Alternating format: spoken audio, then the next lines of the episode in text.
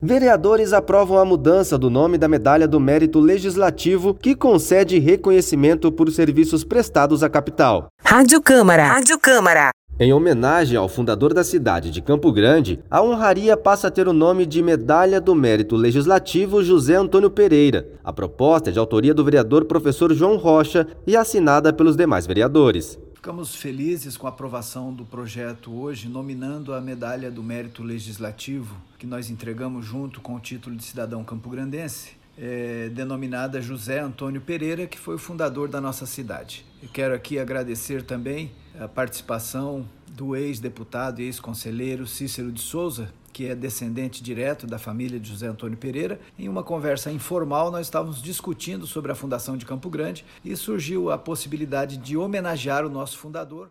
Kelson Carvalho, direto da Câmara Municipal de Campo Grande.